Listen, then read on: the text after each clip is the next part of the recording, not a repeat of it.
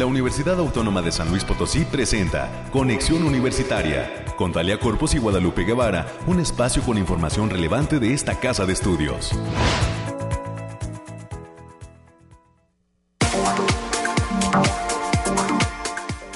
Buen día, San Luis Potosí, ¿cómo están? Bienvenidas, bienvenidos a este espacio de conexión universitaria. Transmitimos en vivo desde Arista 245 en el centro histórico en la capital potosina, en San Luis Potosí. Y pues llegamos a todo el mundo a través de www.uaslp.mx. Esto es Conexión Universitaria y les agradecemos el favor de su atención a todas las personas que están pendientes de el 88.5 de FM, del 11.90 de AM aquí en la capital potosina y en el 91.9 de FM en Matehuala, el altiplano potosino. Un gran saludo para todas las personas que están pendientes de esta frecuencia universitaria joven allá en el altiplano, el 91.9 de FM y muchísimas gracias siempre a todo el gran equipo de eh, pues el, campus Matehuala que permite el que llegue esta señal hasta mm, rincones muy lejanos del altiplano potosino. Hoy pues eh, una mañana fría nuevamente aquí en San Luis Potosí, pero no como hace dos días. Hoy afortunadamente ya se asoma el sol, al menos en San Luis, y eh, pues esperemos que así continúe. En los próximos minutos vamos a tener el reporte climático de lo que nos depara el fin de semana con Alejandrina Dalemesa y los expertos del Bariclim. Esa será nuestra primera intervención del día de hoy. Tendremos también la participación de América Reyes con todo lo que pasa en esta casa de estudios.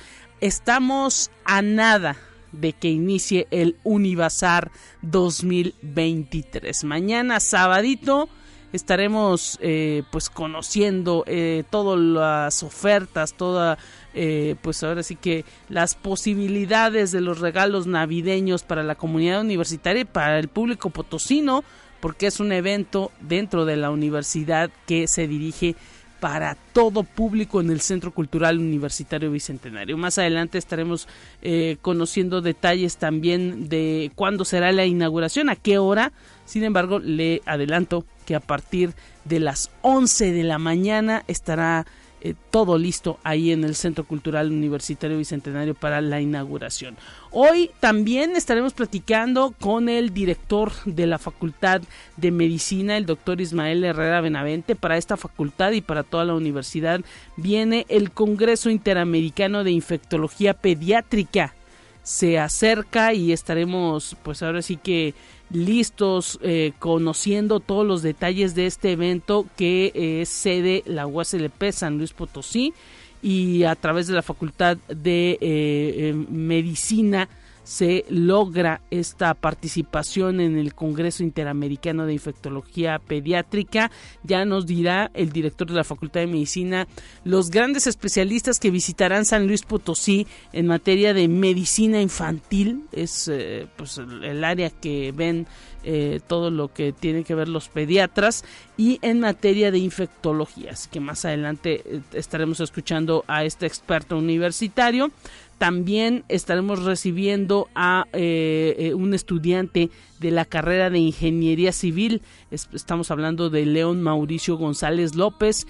Él es de esta Facultad de Ingeniería porque hay una campaña altruista eh, que tiene que ver con pues ser donador de pues algunas cuestiones que tienen que ver con la médula ósea y ADN para todos aquellos que eh, quieren ayudar y eh, pues hacer que alguna persona que necesita este tipo de donaciones pues pueda eh, recibir esta, este, este apoyo de una empresa que se llama Be Match y pues va a haber toda una campaña de registro para que te puedan hacer algunos estudios y ser un futuro donador para todos aquellos interesados.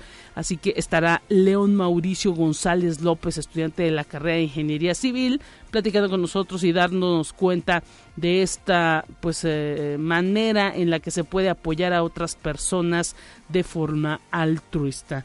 Y tendremos los temas nacionales, los temas de ciencia. Para cerrar, tendremos invitados de conexión universitaria. En esta ocasión estaremos recibiendo a la licenciada Marta Alejandra Mondragón. Ella es vocal ejecutiva de la Junta Distrital número 6 del Instituto Nacional Electoral aquí en San Luis Potosí. Hay convocatorias abiertas de capacitadores electorales, observadores electorales y está en puerta la instalación del Consejo Distrital Electoral aquí en San Luis Potosí. El Instituto Nacional Electoral con grandes eh, pues trabajos para organizar todo lo que tiene que ver con el proceso de elección del año entrante.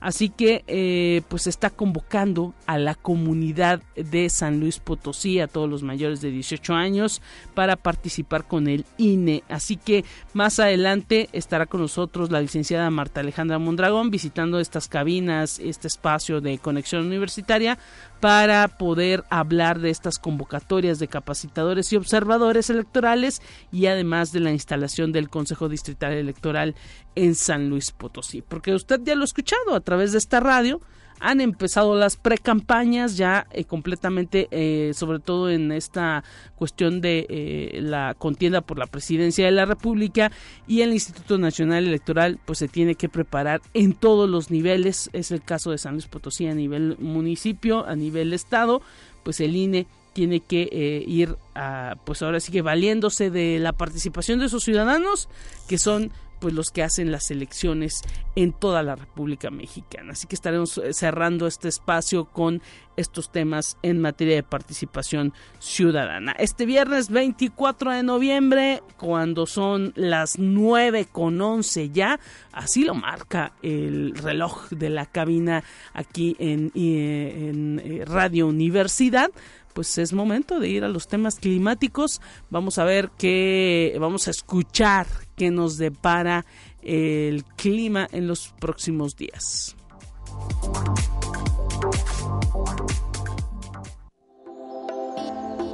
Aire, frío, lluvia o calor. Despeja tus dudas con el pronóstico del clima.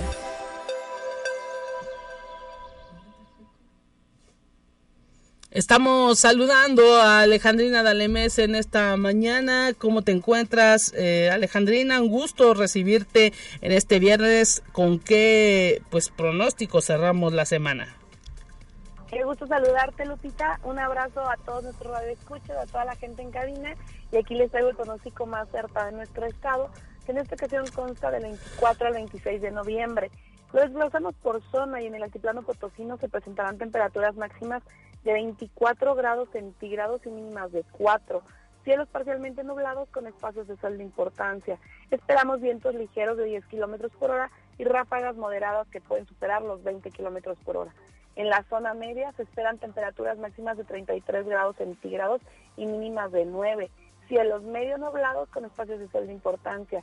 Se esperan vientos ligeros de 10 kilómetros por hora y ráfagas moderadas que pueden superar los 20 kilómetros por hora. Ahora, en la Huasteca Potosina se esperan temperaturas máximas de 31 grados centígrados y mínimas de 15. Cielos medio nublados con espacios de sol de importancia. Se esperan vientos ligeros de 5 kilómetros por hora y ráfagas moderadas que pueden superar los 15 kilómetros por hora. En la capital Potosina esperamos temperaturas máximas de 26 grados centígrados y mínimas de 7 cielos parcialmente nublados con espacios de sol de importancia. Habrá potencial de vientos moderados de 10 kilómetros por hora y ráfagas moderadas que pueden superar los 20 kilómetros por hora.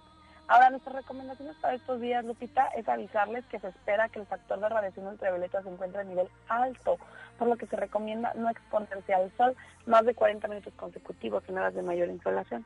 Hasta aquí el pronóstico para este fin de semana y nos vemos el próximo lunes.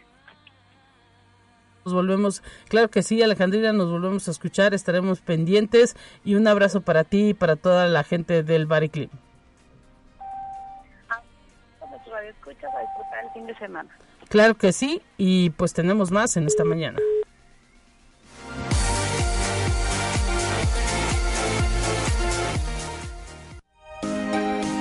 Escucha un resumen de Noticias Universitarias. Entramos, entramos de lleno con América Reyes, con toda la información de lo que pasa en esta casa de estudios. América, un gusto recibirte. Cerramos semana con muchísima actividad. Mañana arranca el Univazar. Así es, Lupita, muy buenos días para ti, para quienes nos sintonizan en todas las frecuencias. Ya es viernes, bendito Dios. Y este y creo que ya al parecer por la por la afluencia vehicular ya hay como que ya hay menos chicos que ya no están yendo a la escuela, a la universidad, sobre todo quienes ya concluyeron sus sus exámenes y todo y quienes no van a presentar alguna materia o algo este ya ya ya ahora sí que ya se nota en las calles que ya está más más más tranquilo el tráfico. Así es y esperemos que así siga porque nada más se acerca el 12 de diciembre y Dios mío, nos volvemos locos, ¿no? No, ya hay muchos que esos días ya quieren que se los lleve la Virgencita. Cuídense mucho también, ¿eh? eh para esos menesteres también. Acuérdense que la Virgen, pues, no nos está tanto cohete ni cosa de esa, ¿eh? También, póngase las pilas, ni, ni, le pide el signo, o sea, no, por Dios, cuídese, pórese muy bien en esos días también. Pero bueno, ya es viernes y como ya bien lo, lo apuntabas, pues ya también este el bazar, el bazar que ya inicia el día de mañana, Lupita. Claro. De, es en dos maneras, de manera virtual y presencial. De presencial es del 25 de noviembre al 2 de diciembre y de manera virtual del 25 de noviembre al 4 de diciembre. Y la inauguración va a ser el día de mañana a la una de la tarde.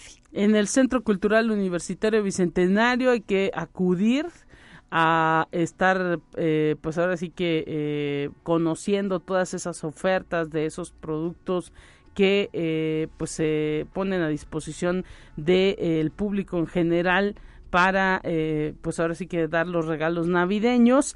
Hay y habrá, como ya es toda una costumbre, la posibilidad de que algunos integrantes de la comunidad universitaria accedan a algún crédito hay que ir a hacer ahí el trámite en el, en el bazar, en el Centro Cultural Universitario Bicentenario.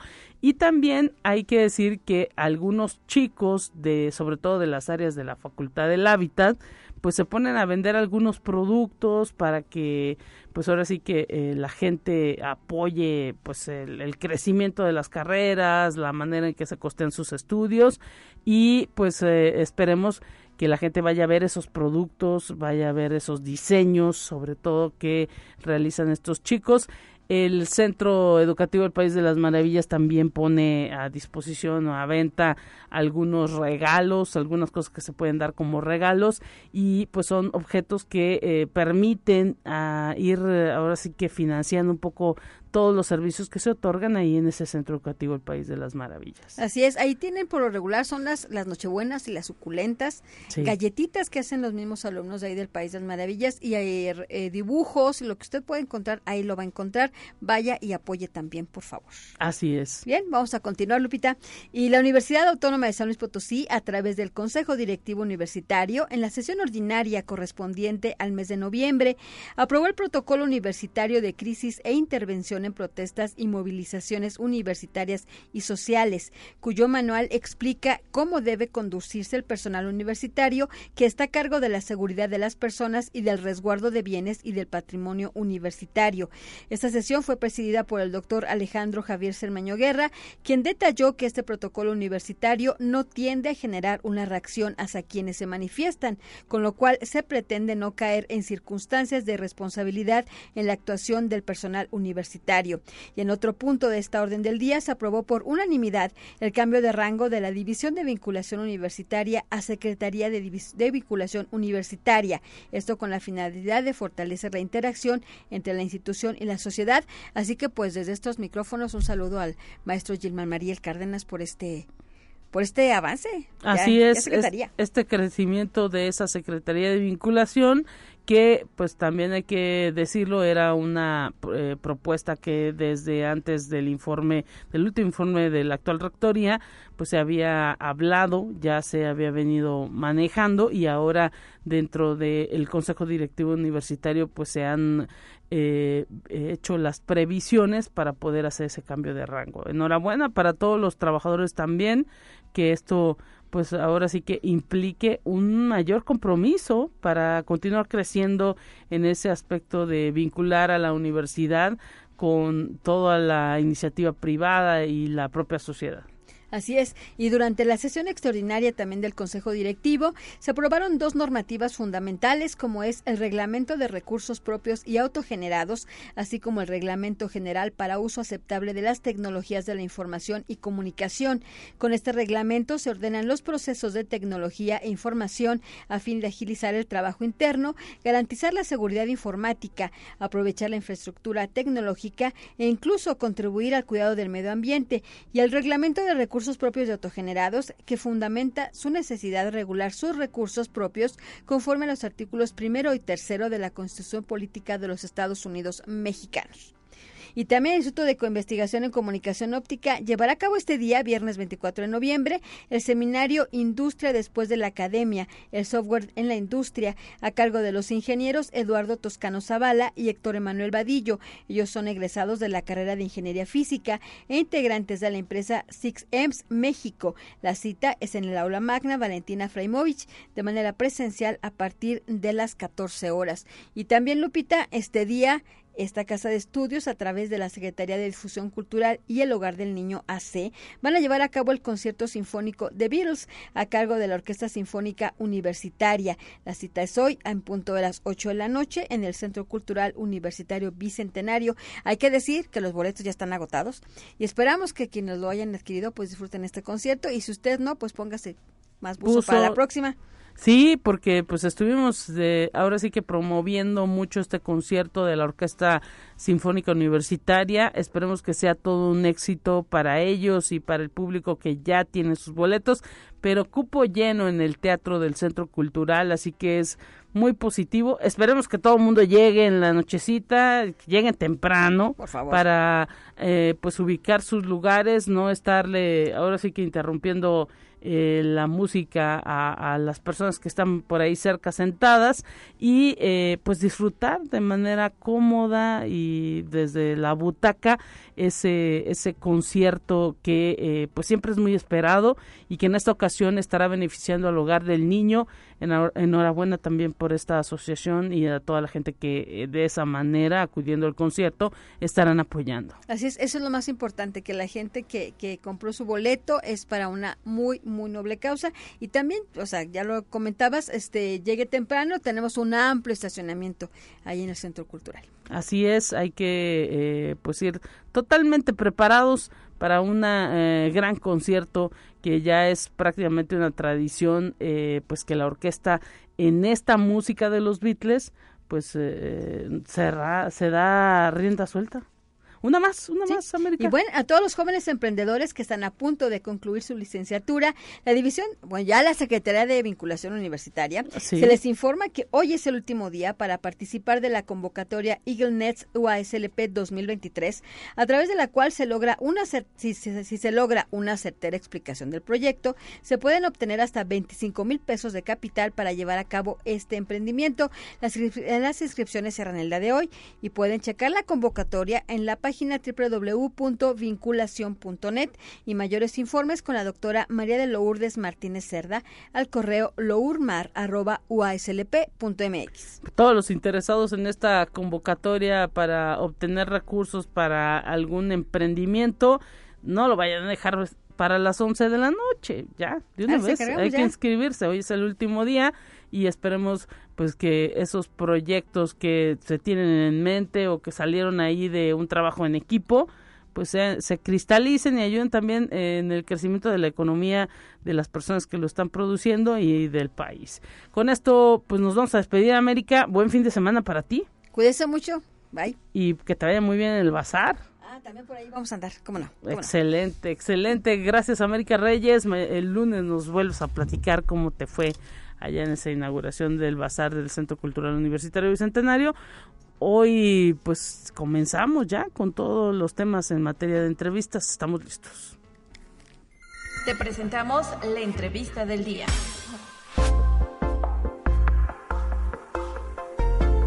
Agradecemos en la línea telefónica la presencia del director de la Facultad de Medicina de nuestra universidad, el doctor eh, Ismael Francisco Herrera Benavente. Un gusto tenerlo en la línea telefónica, doctor, eh, dándonos cuenta de un congreso eh, pues internacional de infectología pediátrica que se va a llevar a cabo aquí en San Luis Potosí a través de la Facultad de Medicina. lo saludamos en esta mañana. ¿Cómo se encuentra? Muy buenos días, Guadalupe Guevara, y a todo tu auditorio. Es un gusto estar con ustedes, eh, todo muy bien.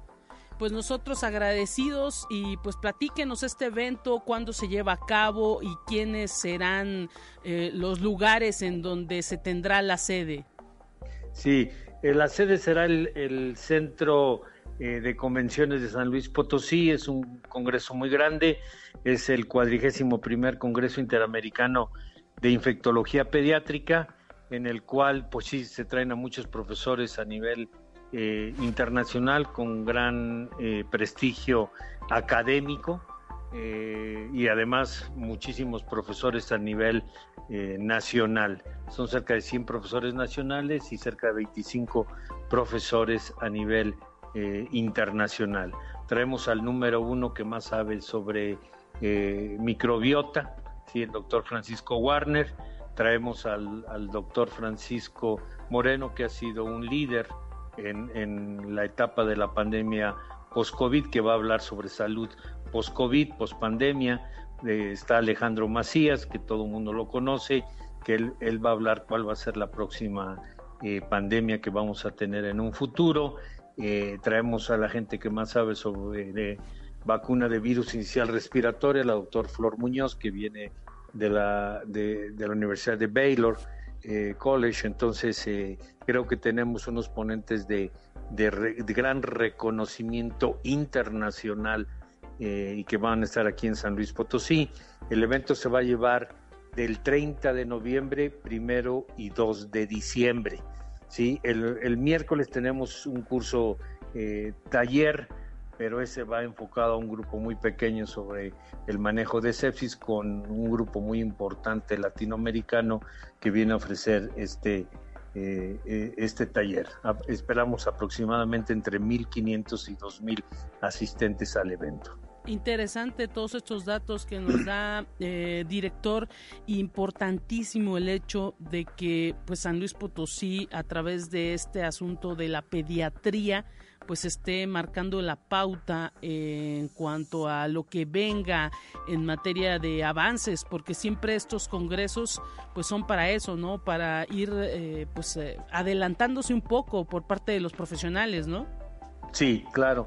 Quiero comentarte, Guadalupe, que es bien importante que la presencia de la UASLP no solamente es a través de la Facultad de Medicina, sino también va a haber un simposio internacional de enfermería pediátrica, en donde el gran apoyo que también nos ha dado para este congreso es su director Luis Martínez Gurrión.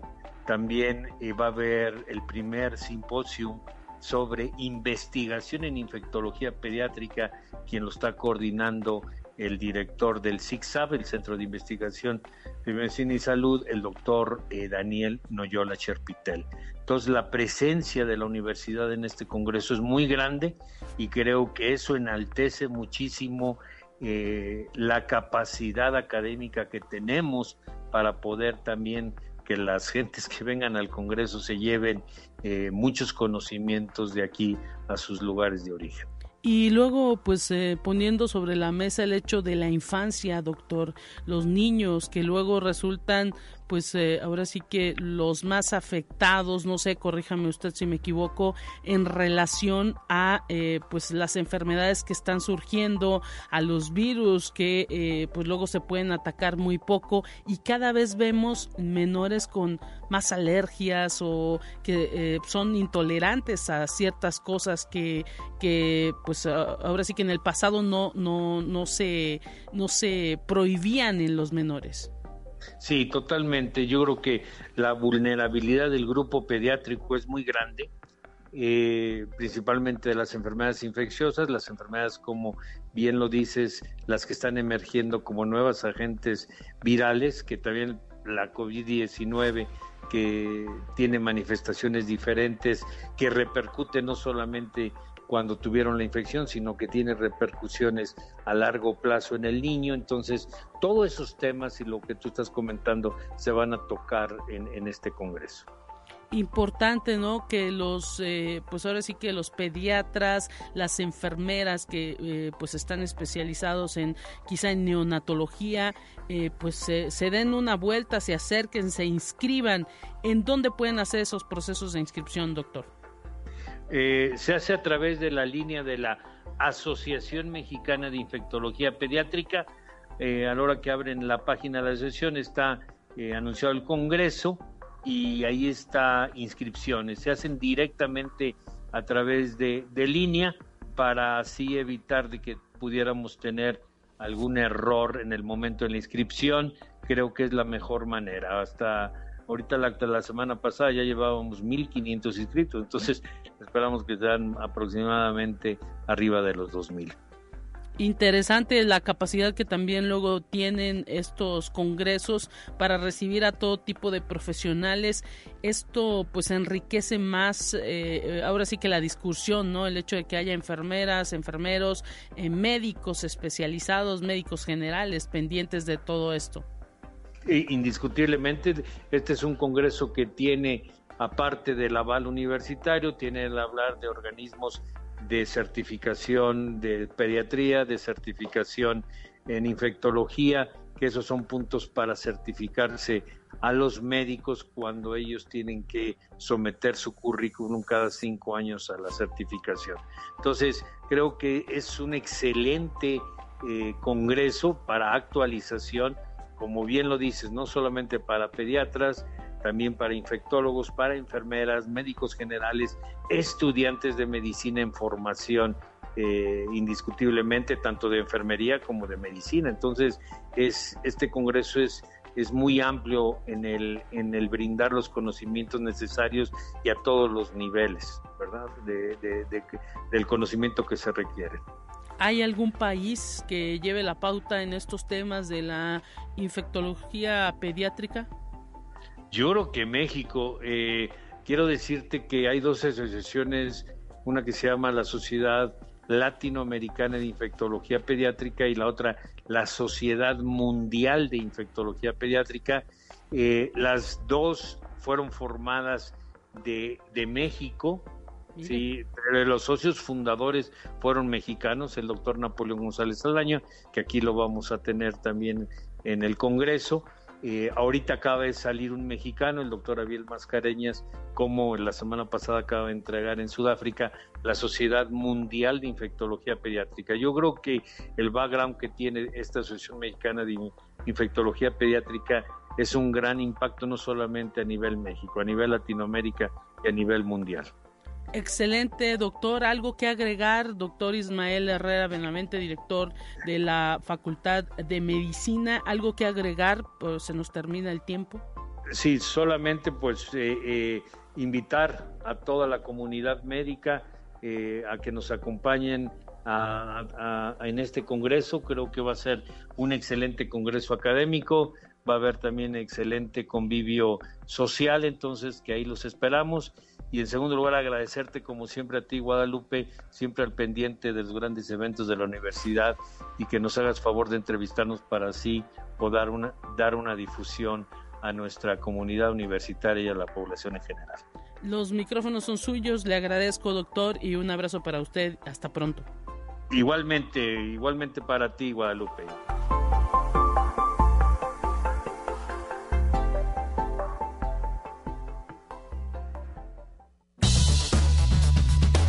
De ir a un corte. Enseguida volvemos.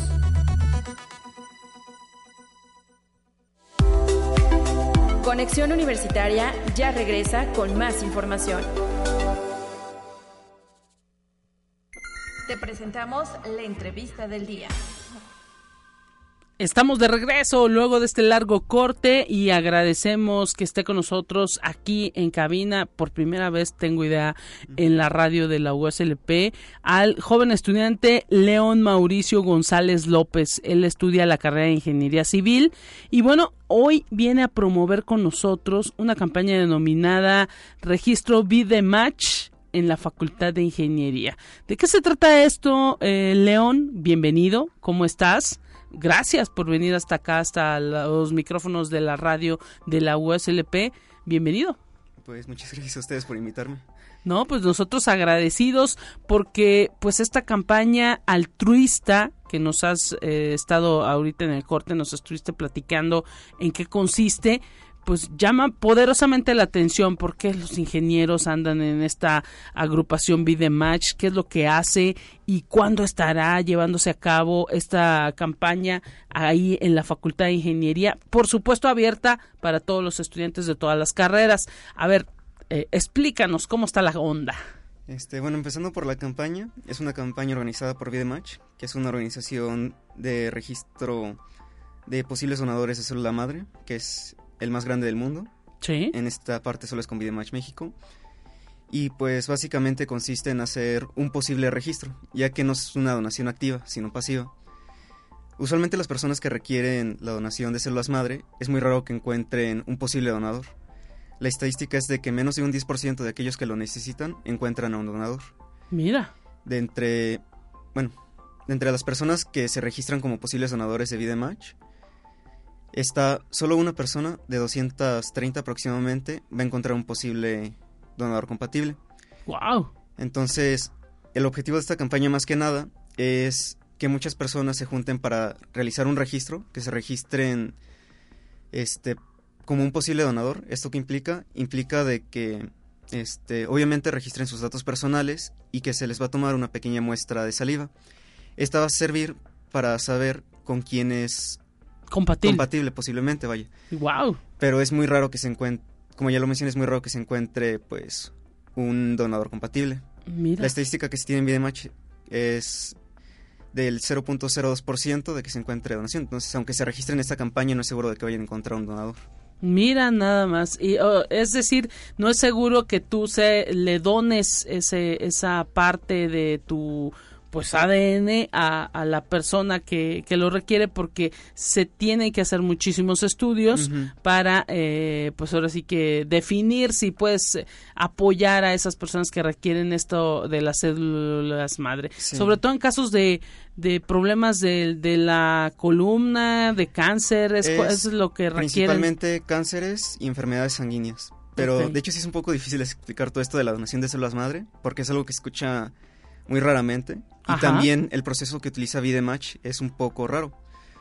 Porque básicamente nosotros no somos donadores activos, somos pasivos. Solamente vamos a estar registrados y cuando llegue una persona a Vidematch solicitando, pues si hay algún donador compatible con ellos, van a buscar en su base de datos con nuestros registros y ahí encontrar, pues, quién es nuestro match, vaya, con quiénes seremos compatibles. Mira. Pero también es muy raro porque la célula, la donación de células madre es casi como la donación de plaquetas. Entonces es un proceso un poco lento, tardío. A veces requieren varias donaciones sí. de distintas personas. Entonces, pues sí, es un proceso muy difícil de explicar, muy complejo, ya que es muy poco común. Y no solo de que claro. sea difícil encontrar a un donador compatible, sino también que no se utiliza mucho porque los doctores descartan esa posibilidad porque su primer pensamiento es de que dónde vamos ¿dónde a encontrar, vamos a encontrar a alguien compatible Ajá, es más fácil buscar otra solución que empezar a buscar un donador compatible que es una posibilidad muy baja. Mira nada más. Y por eso esta asociación pues ahora sí que eh, por todo el mundo anda promoviendo el que seamos pues posibles donadores que nos dejemos tomar esta muestra de saliva. Y pues van a venir aquí a la USLP a San Luis Potosí va a venir Vidematch a eh, pues ahora sí que hacer esas tomas de muestra de saliva para pues estar en una lista, ¿no? Uh -huh. Y poder ayudar a todos aquellos que se acerquen a la asociación uh -huh. a, a, solicitar eh, pues eh, ahora sí que el estudio de, de, de, de poder ser eh, un posible donador. Un posible donador. Eh, ¿Cuándo vienen eh, y dónde pudiéramos, si es que nos interesa a nosotros, pues donar eh, y, cumplimos las características, por supuesto. Eh, platícanos cuándo vienen y, quiénes se pueden acercar. Este, bueno, este Vidematch va a venir con dos stands. Uno va a estar ubicado en la Facultad de Ingeniería en la Plaza del Engrane y otro stand va a estar ubicado en la Facultad del Hábitat en la en plaza principal creo que es, no sé cómo se llama la verdad. en la este, entrada de la entrada principal, ajá. Y vamos a estar desde el 27, 28 y 29 de noviembre. Y estamos buscando también estar un día extra, que sería el 30 de noviembre, cerca de la biblioteca y de la universidad. Mira nada más, zona universitaria poniente, allá en pues donde se ubican la, al menos aquí en la capital, eh, pues ahora sí que las eh, facultades más grandes, eh, Facultad de Ingeniería, Facultad del Hábitat, ahí en la zona universitaria poniente y pues hay que acudir simplemente registrarse, ¿no? Es un registro realmente mucha gente sí ha notado que para empezar es como la apatía de no querer registrarse, muy poca gente es realmente altruista para realizar una donación. Y pues mucha gente tampoco le dedica el tiempo nada más a acercarse y preguntar lo que es, porque como mencionas, sí es un poco difícil de explicar. Sí. Porque es algo muy poco común, es un proceso un poco complejo de entender.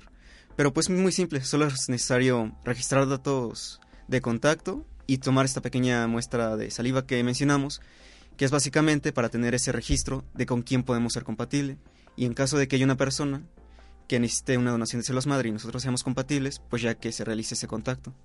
Mira, interesantísimo lo que nos está planteando León Mauricio González López, estudiante de la carrera de Ingeniería Civil.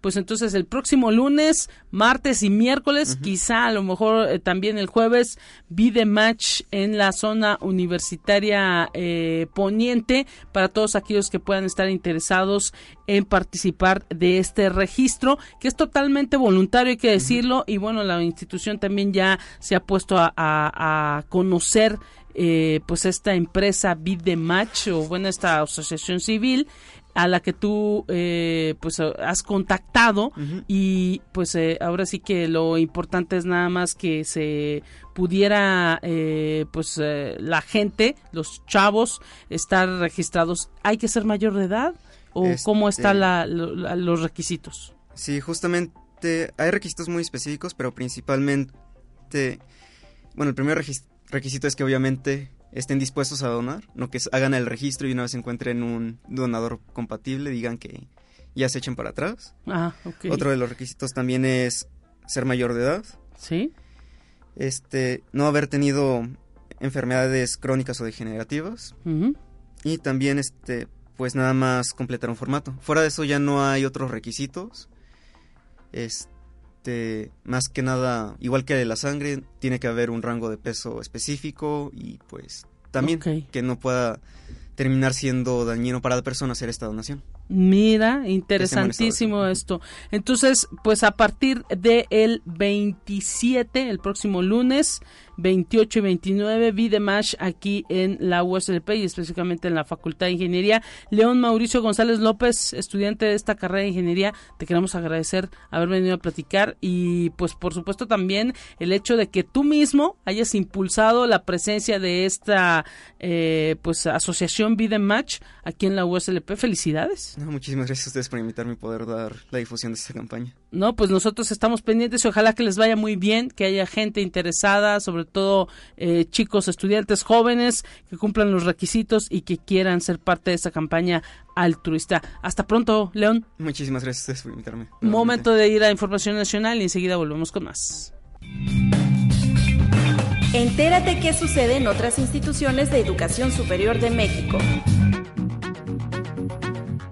La doctora Sandra Yesenia Pinzón Castro, rectora de la Universidad Autónoma de Aguascalientes, asistió a la charla Actuación del Ejército y Fuerza Aérea Mexicana, ponencia que estuvo a cargo del general de brigada diplomado de Estado Mayor de la decimocuarta Zona Militar, Isaac Arón Jesús García, quien como parte de su mensaje señaló que la seguridad nacional comienza desde el hacer valer los derechos como ciudadanos hasta promover los valores entre la sociedad la actividad se llevó a cabo en instalaciones de la universidad y congregó a cerca de 100 estudiantes del Centro de Ciencias Económicas y Administrativas y Centro de Ciencias Básicas. Conexión Universitaria.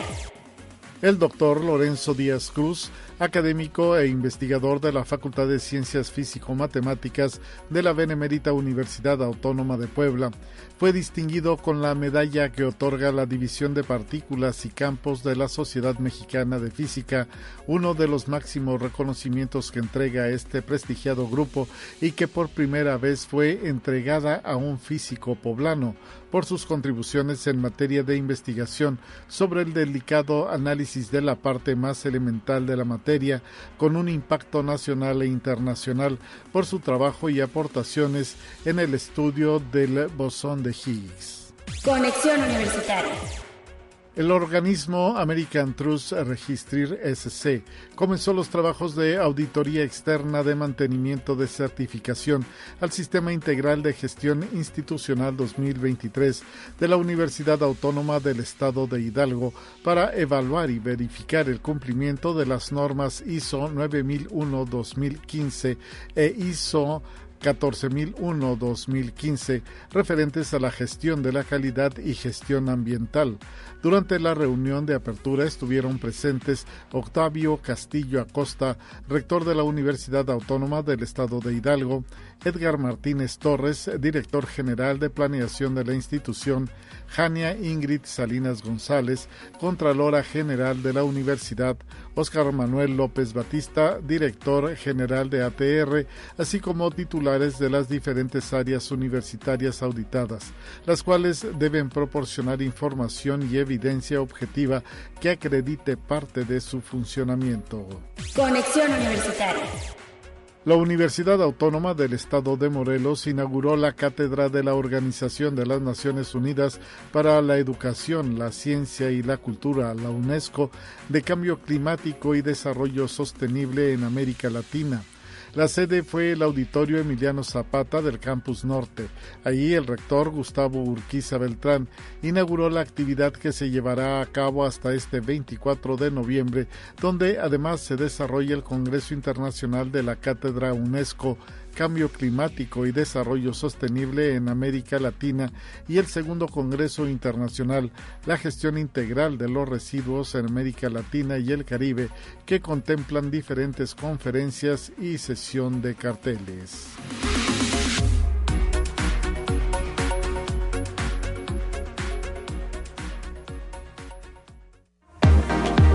Los invitados de Conexión Universitaria al aire.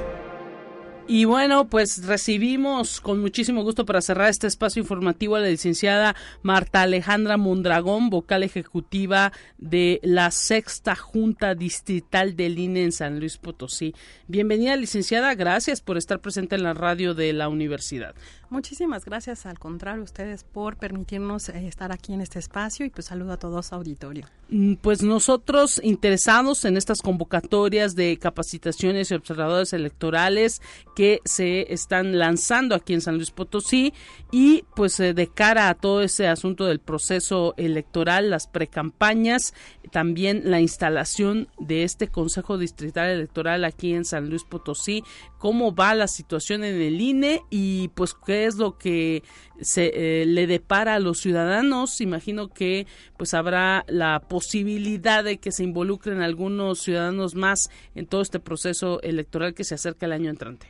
Así es, como bien lo está señalando, pues estamos eh, ahorita en curso eh, con la convocatoria para reclutar a, a, ciudadanos y ciudadanas que deseen participar en el proceso electoral como capacitadores asistentes electorales y supervisores electorales. Es decir, esto es una oferta de trabajo en la que estamos buscando ciudadanos que les guste el trabajo en campo y son los que van a ir a visitar a la ciudadanía eh, sorteada para que funjan como eh, funcionarios de mesa directiva de casilla. Esta convocatoria que estamos llevando a cabo va a concluir el día 28 de noviembre. La tenemos abierta desde el día 16 de octubre hasta el 28 de noviembre. Sin embargo, sí, sí eh, es necesario pues captar mayor, eh, mayor aspirantes o mayor cantidad de aspirantes para pues que, que podamos cubrir todas estas eh, visitas que le haremos a la ciudadanía, porque son, son estos ciudadanos los que van a contar nuestros votos. Entonces son los que van a darle certeza a la próxima este, jornada electoral. Así es, y pues importante por eso, pues que el INE haga la mejor selección, ¿no? Así es, que sean ciudadanos que les, ciudadanos y ciudadanas que les guste el trabajo en campo, que este que tengan un su acta de nacimiento porque deberán de hacer su registro en línea y si no, si no les es posible hacer este registro en línea, pueden acudir a las oficinas de la Junta Distrital ubicadas en Avenida Himno Nacional 5315. Ahí les podemos ayudar con el registro. Necesitan tener su acta de nacimiento, su credencial de elector vigente, un comprobante de domicilio con una vigencia menor o máxima de dos meses, eh, una constancia del nivel educativo, que puede ser inclusive desde el nivel secundaria, y su RFC, su CURP y fotografías también para poder concluir con su registro.